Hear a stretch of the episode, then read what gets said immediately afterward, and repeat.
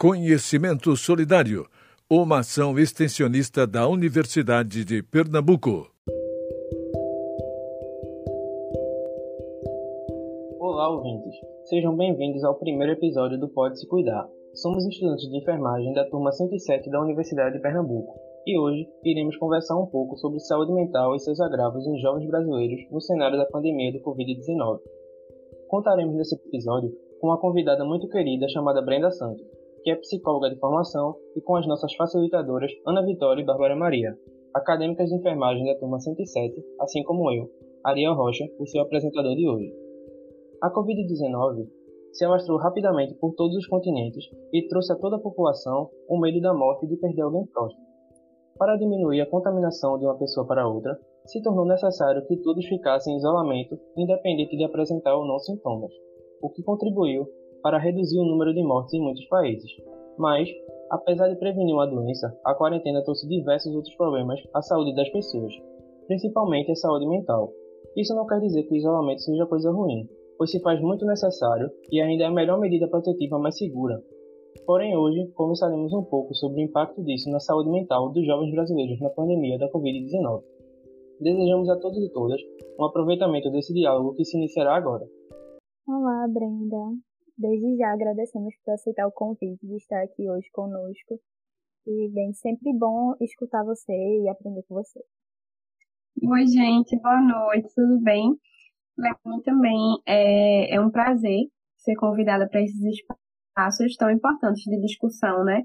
E acho que é muito importante a gente pensar já de agora, desde o ano passado, na verdade, né? Como é que está sendo vivenciar essa pandemia, esse período de isolamento social, mesmo que agora as coisas estejam mais com mais afastamento, né? Tudo que a gente viveu do ano passado para cá tem um impacto psicológico muito grande e não é uma coisa para o futuro, né? É algo que a gente está vendo agora. Então, poder pensar agora em estratégias de promoção da saúde mental, estratégias de autocuidado é importante. Sim, sim, concordo. E aí, Brenda, a gente preparou algumas perguntas para tu. Brenda, a gente sabe que a Covid-19 trouxe consigo as necessárias medidas de restrição de contato social, que produzem impactos importantes no estilo de vida da população, né? E aí, estudos nos mostram que esse novo estilo de vida trouxe consigo efeitos psicológicos negativos para as pessoas, principalmente para a faixa etária jovem, como uma maior irritabilidade, humor rebaixado e problemas do sono.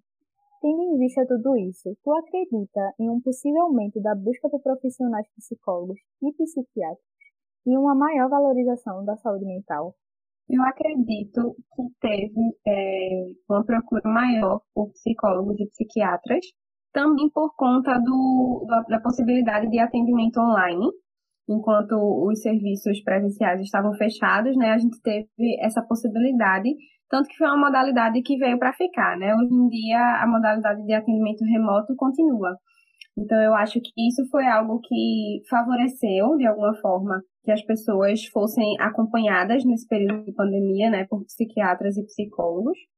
E acho também que as pessoas precisaram lidar com todos esses esse impacto grave que veio por conta do do período de isolamento, né? Hoje em dia as coisas estão mais frouxas, a gente já tem conseguido encontrar com a família, é, sair de casa para alguns lugares, tomando todos os cuidados, mas antes a gente não tinha essa possibilidade, né? E foi de uma hora para outra que a gente precisou isolar, se distanciar socialmente, e isso tem é, impacto muito negativo, né? No, nas questões, no adoecimento para o adoecimento psicológico. Então, eu acho que as pessoas é, precisaram lidar com isso e não é fácil lidar com esse sentimento de ansiedade, é, de frustração, de medo, de incerteza, de insegurança.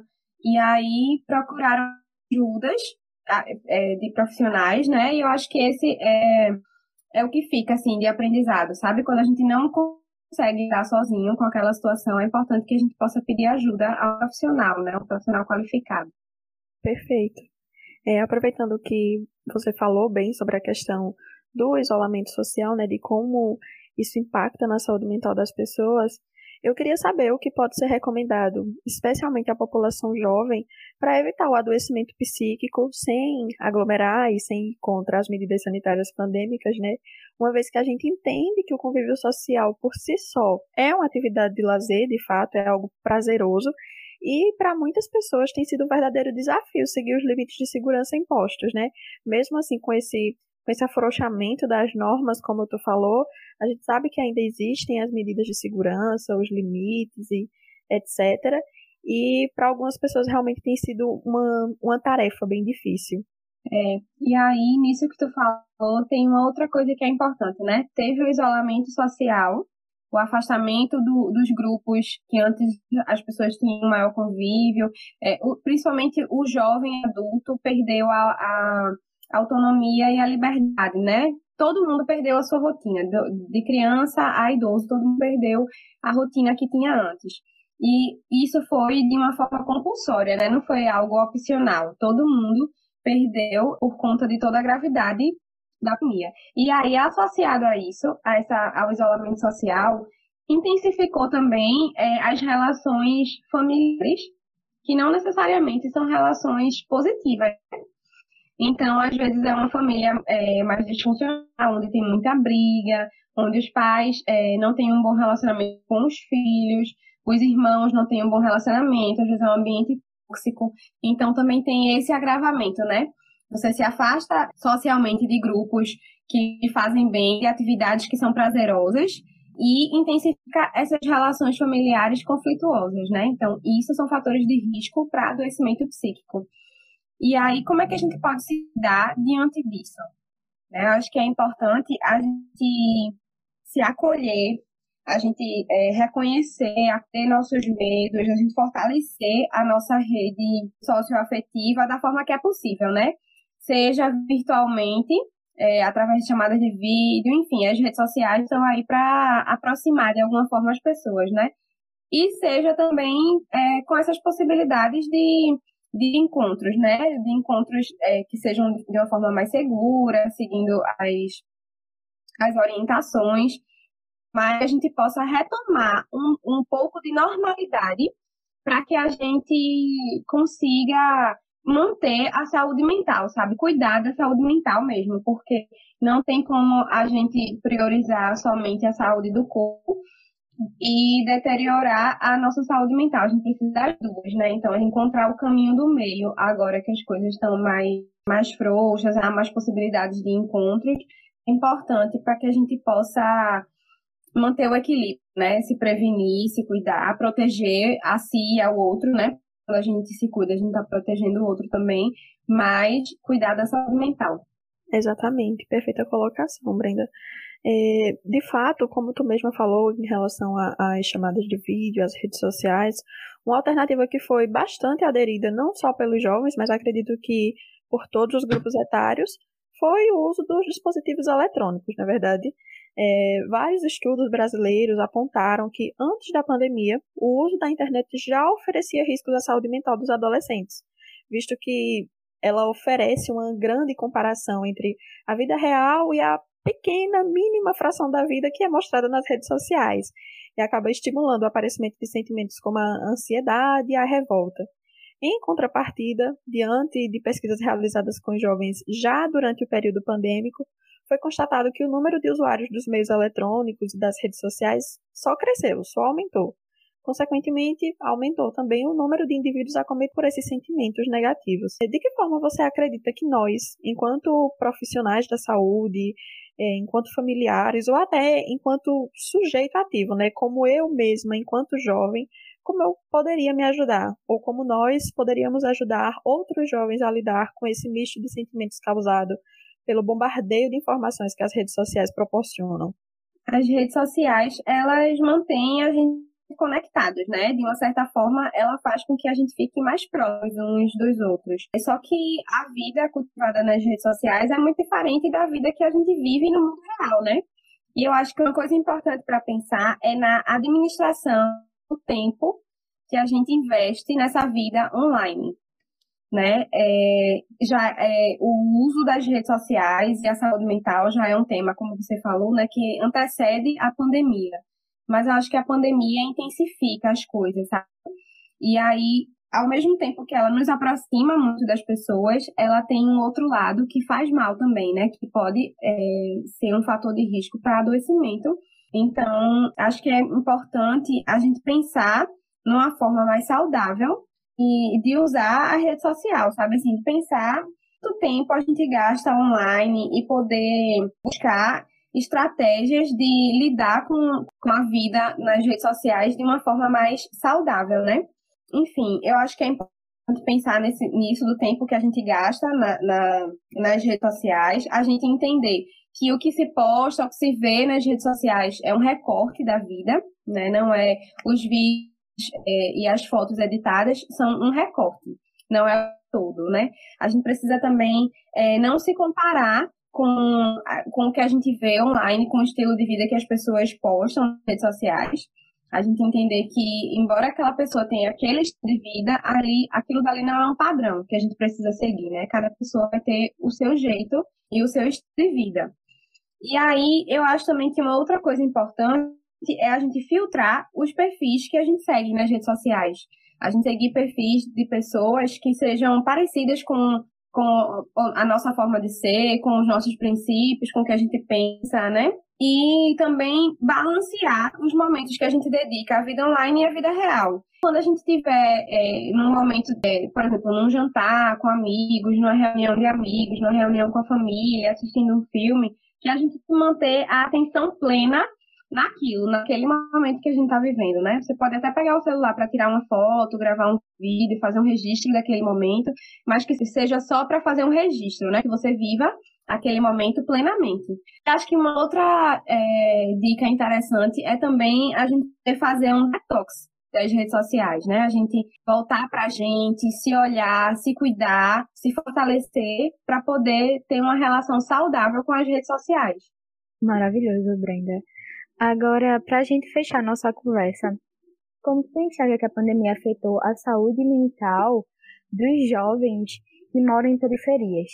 Porque a gente sabe, né, que grande parte dessa população é majoritariamente historicamente preta e que com isso já se sofria de diversas opressões e poucos privilégios. E aí vem a Covid-19 deixando o cenário da desigualdade social no Brasil bem maior e bem mais visível, com as taxas de desemprego aumentando e as inflações também, mexendo assim com a rotina de vida familiar, né? Com a reformulação e a gente até dizer uma certa imoralidade com um planejamento da oferta de uma educação com qualidade, segurança e acessibilidade que deveriam ser pela Constituição providas a todos e todos. Então, assim, como que tu vê que a saúde mental e essa dinâmica de jovens em periferias sobre perspectivas futuras e que imaginamos que foram drasticamente afetados desde o início da pandemia até hoje? A pandemia ela de fato acentuou é, esse cenário de desigualdade social no país, né? E aí, acentuar é, esse cenário, ela também eleva esse grau de vulnerabilidade em que essas pessoas é, que vivem à margem da sociedade, nesse sentido de uma parcela da população é marginalizada, essas pessoas vivem hoje num grau de vulnerabilidade maior e isso tem um impacto psicossocial muito grande. Então, a gente poder pensar como acolher e cuidar dessas pessoas é importante, né? Se a gente for pensar é, na escola, né? No papel que a escola tem na vida do adolescente.